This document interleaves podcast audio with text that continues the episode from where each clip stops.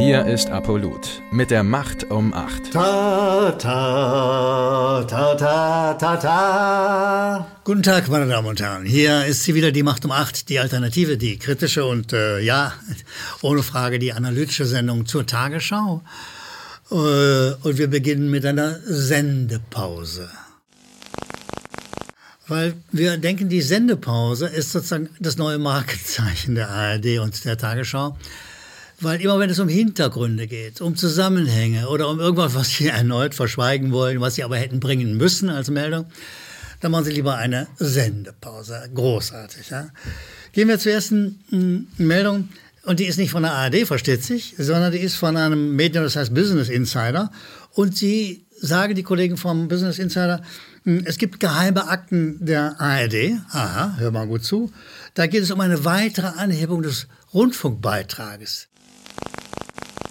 Da macht die Tagesschau Sendepause. Das gibt es bei ihr überhaupt nicht. Obwohl es die Akten gibt, eindeutig. Wir belegen das mit den Kollegen des Business Insider. Ja.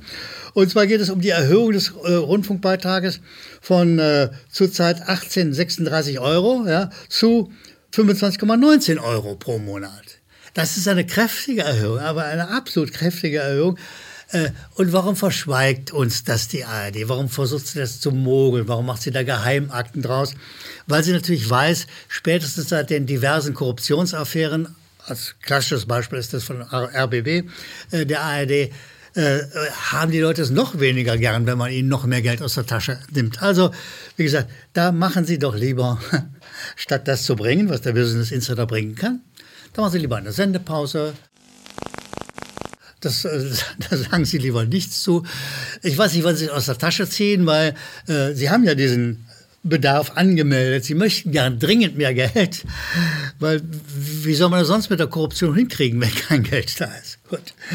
Gehen wir zur nächsten Meldung, die sagt, Deutschlandbesuch, das Königspaar kommt. meine Damen und Herren, wie die komplette Republik, äh, die Medien der Republik, erstarren in königlicher Ehrfurcht. Nein, ein echter König kommt. Also nein, äh, machen auch die Märchenonkels von der, von der Tagesschau, sagen sie, drei Tage royaler Glanz in ganz Deutschland. Und ja, der britische König Charles und die Queen Camilla kommen zum Staatsbesuch. Wo übernachtet das Paar? Was macht Charles im Bundestag? Und kann man die Royals in Berlin oder Hamburg auch sehen? Untertänigst, devot, schleimend, unangenehmst, ja, sozusagen, wird hier der, der englische König, der britische König sozusagen als deutscher König verkauft. Höchst, höchst unangenehm. Aber wo ist die Sendepause? Die Sendepause liegt dabei, dass der, die ARD, die Tagesschau, nicht sagen kann, wer, was das ist, das Königshaus Windsor. Ihr Geld haben sie mit Sklavenhandel verdient. Sie gehören zu den größten Landbesitzern äh, der Erde. Äh, dieser Charles ist eine besondere Nummer. Er, der der äh, gibt Geld für den World, World Wildlife Fund for Nature und, ist zugleich ein aktiver Jäger. Das heißt also, der zieht die kleinen Tiere mit der Flasche groß, um sie nachher abzuschießen. Ja, also ein besonders unangenehmer Mann. Äh, diese Winsters lassen dann auch noch ihren beträchtlichen Reichtum, die sind richtig schweinereich, ja, worüber die ARD äh, also kein Wort verliert, versteht, weil sie hat immer eine Sendepause, Sendepause. Ja. Dieses Geld lassen sie auch noch vom Staat verwalten. Warum? Weil das spart Kosten. Also diese unglaubliche Kohle, die ihnen sozusagen aus den Ländereien, aus den, aus den Erben, aus allem Möglichen entgegenquillt, das geben sie dann noch dem britischen Staat zum Verwalten. Es ist eine besonders üble Bande, diese Windsors. Aber da sagt die ARD, da sagt die Tagesschau, nein, da machen wir lieber, da machen wir lieber Sendepause. Wir möchten gern vom royalen Glanz reden. Also doch nicht über, darüber, dass die Windsors wirklich ernst zu nehmen schlimme Finger sind. Die nächste Meldung hat einen ähnlichen äh, Sendepausencharakter. Da sagt der Haushaltsausschuss, der berät 12 Milliarden Euro Waffenhilfe für Kiew. Und das stimmt. Die Meldung, ja, die ist okay, erstmal. Aber was fällt denn in die Sendepause? Das musst du dann aus anderen Medien erfahren, zum Beispiel von der Berliner Zeitung, die eine Umfrage hat, dass die Mehrheit der Deutschen glaubt, Deutschland beteiligt sich an einem Krieg in der Ukraine. Das heißt, die Mehrheit der Deutschen haben einen Verstand, den benutzen sie. Bei der ARD erfährst du das nicht. Die ARD redet über die Gefahr nicht, dass wir bald in einen großen Krieg verwickelt werden. Da macht sie lieber Sendepause. Nein. Sogar die Frankfurter Allgemeine Zeitung, ein konservatives Blatt, äh, kann Folgendes melden. Der, der ähm, Verteidigungsminister, Herr Pistorius, sagt, äh, ja, Deutschland ist direkt am Ukraine-Krieg beteiligt. Das erfährst du aus der Frankfurter Allgemeinen Zeitung. Aber die Tagesschau, die macht lieber eine Sendepause. Und ich sage Ihnen, warum die eine Sendepause macht. Weil die Frage dann sich ja bei Gelegenheit stellt, wann sehen die Russen das auch so, dass wir am Krieg beteiligt sind? Und was machen die denn dann eigentlich? Also, das möchte die ARD, die Tagesschau, lieber in eine Sendepause fallen lassen, statt ernsthaft, offiziell das zu berichten, darüber nachzudenken äh, und den Zuschauer auch Schlüsse zu ziehen zu lassen. Nee, bloß nicht. Das möchten wir lieber nicht. Kommen wir zum besseren Teil, zum angenehmeren Teil äh, dieser Videoserie, nämlich zu den Zuschauerzuschriften. Da schreibt mir Dian C., er dankt mir für sein fabelhaftes Bild des Einbrennens. Das Einbrennen habe ich beim letzten Mal benutzt, das sozusagen wie ein glühender Stab vor die Augen des Delinquenten äh, geführt wird, um ihn zu blenden. Die ARD sozusagen tickt mit der Tagesschau.